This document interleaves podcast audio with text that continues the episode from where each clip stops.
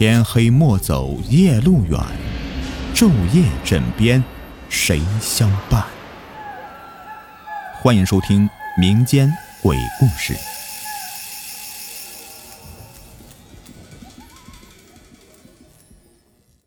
Hello，你们好，我是雨田。接下来呢，我要讲述的这个故事啊，是我在小时候亲自遇到的。当时呢，与我一同看到这个诡异现象的，还有另外的三个小孩。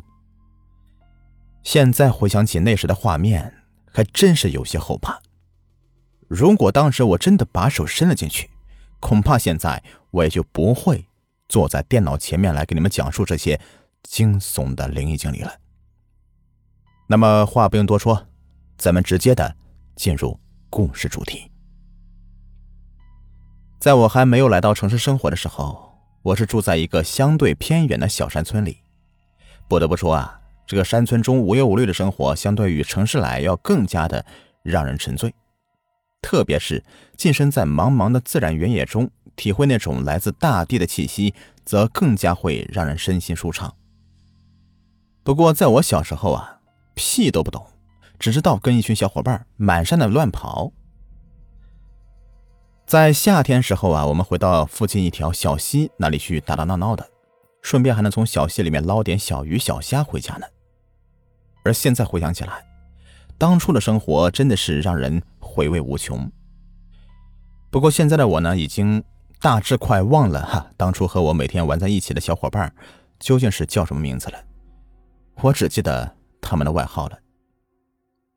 体型较胖的呢叫小胖，皮肤略黑的叫小黑。而剩下那个整天阴沉着个脸的，我们叫他小阴。而发生在我身上的这个怪事儿，就是小英看到的。起初我并不明白小英为什么能看到这些，长大以后啊才知道，小英的眼睛似乎和普通人有所不同，因为他总能看到一些稀奇古怪的东西。也正是因为如此啊，才让他变得终日不语。默默无闻。记得前年春节的时候，我曾回到山村里面去探亲，路过小英家的时候，我还曾进去看过。但我并不知道，小英早在几年前就已经死了。听家人说，小英的死因好像是得了什么绝症，不治身亡。但在他们的话里，却好像又有什么。有所隐瞒，而在我看来，他们隐瞒的原因恐怕也和所谓的阴阳鬼怪之事有关系。而我口中所提到的这个怪事儿，要追溯到多年前的那个夏天。当时我具体是几岁，我已经记不清楚了。不过我能够很清楚的记得，当初我们几个在后山玩的时候，有一口古井。听村人讲啊。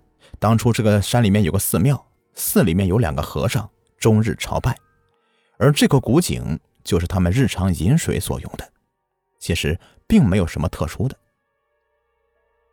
但唯独怪事儿就出现在这古庙之中。听人说起，多年前有一个女人路过此处，想要在古庙内借宿一宿，可谁知到了第二天，这个女人却离奇的失踪了。不过当时并没有人在意，毕竟赶路之人呢，可能是有很重要的事情要去办，所以对方估计是在天还没亮的时候就已经启程赶路了。这并没有什么奇怪的。可是没过几天呢，这个古井里却突然泛出一股怪味，恶臭无比，在整个大山之中不停的徘徊着，最后啊，竟飘到了我们的村子里。那个村里人记得不太清楚了，就像是夏天暴晒在太阳底下的烂肉，让人闻了特别的反胃。在某些特殊心理的驱使下，当时的村长呢，则带人到山上去查明，却发现，在这口古井里面，居然泡了一具女尸。而从两位僧人的解释中，不难发现呢，这个女尸就是在不久前到庙中投宿的女人。可是。她为什么会突然死在这个古井里面呢？听我家里人介绍说，当时的村人猜测是这两个僧人把这个女人给谋害了，然后啊偷尸古井。可他们却说自己是清白的，最后场面弄僵了，他们甚至还以死明志。两人呢，直接撞死在了寺庙的门柱之上。当时的场面别提有多凄惨了，一口古井间接夺走了三个人的生命，这听上去还真有些可笑。而从那之后啊，这个古庙就彻底废弃了。至于那口古井，也慢慢的成为了村人口中的鬼井。曾听上山砍柴的人说过，在这个古井附近听到了诡异的哭声，并且还能看到有红色的鬼影闪动。具体是不是和这个惨死古井的女人有关系，谁也说不清楚。不过慢慢的，就很少有人再去接近这口特殊的。古井了。不过我们几个孩子当时只是认为这是大人用来糊弄小孩子的故事，所以根本就没有在意，也不知道是冥冥之中有人在牵引着我们，还是说只是机缘巧合。我们本来是在山上面玩的，却无缘无故的跑到了这个偏僻的古寺之前，并且还亲眼看到了那个大人口中所提到的鬼井。不过我们当时并没有注意他。我记得那时候呢，我们正在玩捉迷藏的游戏，几个小孩子陆续的藏到他们认为安全的位置，而我呢，则悄悄的趴在古井后面的一个小坑里。这个地方地势低，面前还有古井帮我挡住，肯定是绝佳的藏身之处。如果可以的话，我甚至还能在身上盖点树叶，来当做伪装。可就在我趴到古井后面的时候，我却突然听到，面前的古井中，似乎有什么人在说话。大致说了什么我也听不清楚，但是绝对是有声音的，而且这个声音还是我从来没有听到过的一种非常低沉的女人的声音。出于诧异，我则好奇的把头探到面前的古井之中。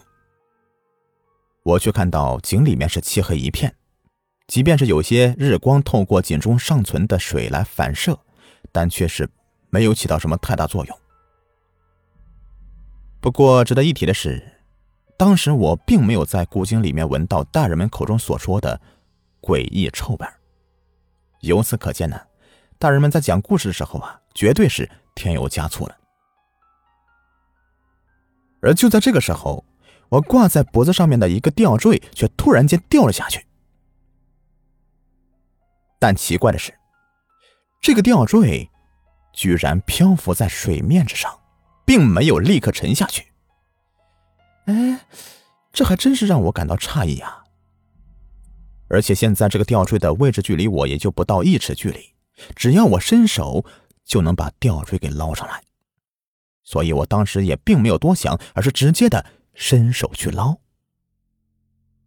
可谁知，此时负责找我们的小英却一把拽住我的手，并直接把我从井边给拉开。你不要命了？你难道没有看到这井里面有什么东西吗？什么都没有啊！我要赶紧把我的吊坠给捞上来，这是我奶奶给我的，要是丢了，我爸还不得打我屁股？当时的我根本就不明白小英的话究竟是什么意思，而听了小英的解释以后啊，我这才明白，他是救了我一命。原来我这个吊坠之所以没有沉下去，是因为在水里有一个浑身血红的女鬼用她的手托着的，而且女鬼那暗红色的嘴角还挂着得意的笑容。似乎只要我一伸手，她就会立刻把我给拽下去。到时候我是否还能够活命，我就不知道了。事后啊，我回到家中，将这个事情描述给家人听，还把他们给吓了一跳呢。因为我口中所说的那个女鬼的容貌，简直和村中流传那个冤死古井的女人是一模一样的，并且家人还说过。藏在水中那个女鬼之所以会这么做，估计是在找替身，因为他们这种冤死的人没有办法转世投胎的，只有找到了替身，才能够彻底挣脱古井的束缚。这些年发生的怪事恐怕都是为了达到这个目的吧。而今天本来的目的就要达成了，却突然被小阴的横插一杠，女鬼别提有多气了。而说来也怪啊，自从那次的怪事发生以后，小英就好像是变了个人似的。整天是精神恍惚，嘴里面还老是唠叨着胡话，具体是在说些什么，没有人清楚。但我知道他的变化肯定是和那个诡异的古井有关系，因为，在他产生变化的前一天深夜里，小英曾经一个人过来找我，并且只对我说了一句话，就转身离开了。而他那句话，我到现在还记忆犹新呢。快！快想办法救我！好了，这样一个故事就说完了。感谢你们收听，我们下期再见，拜拜。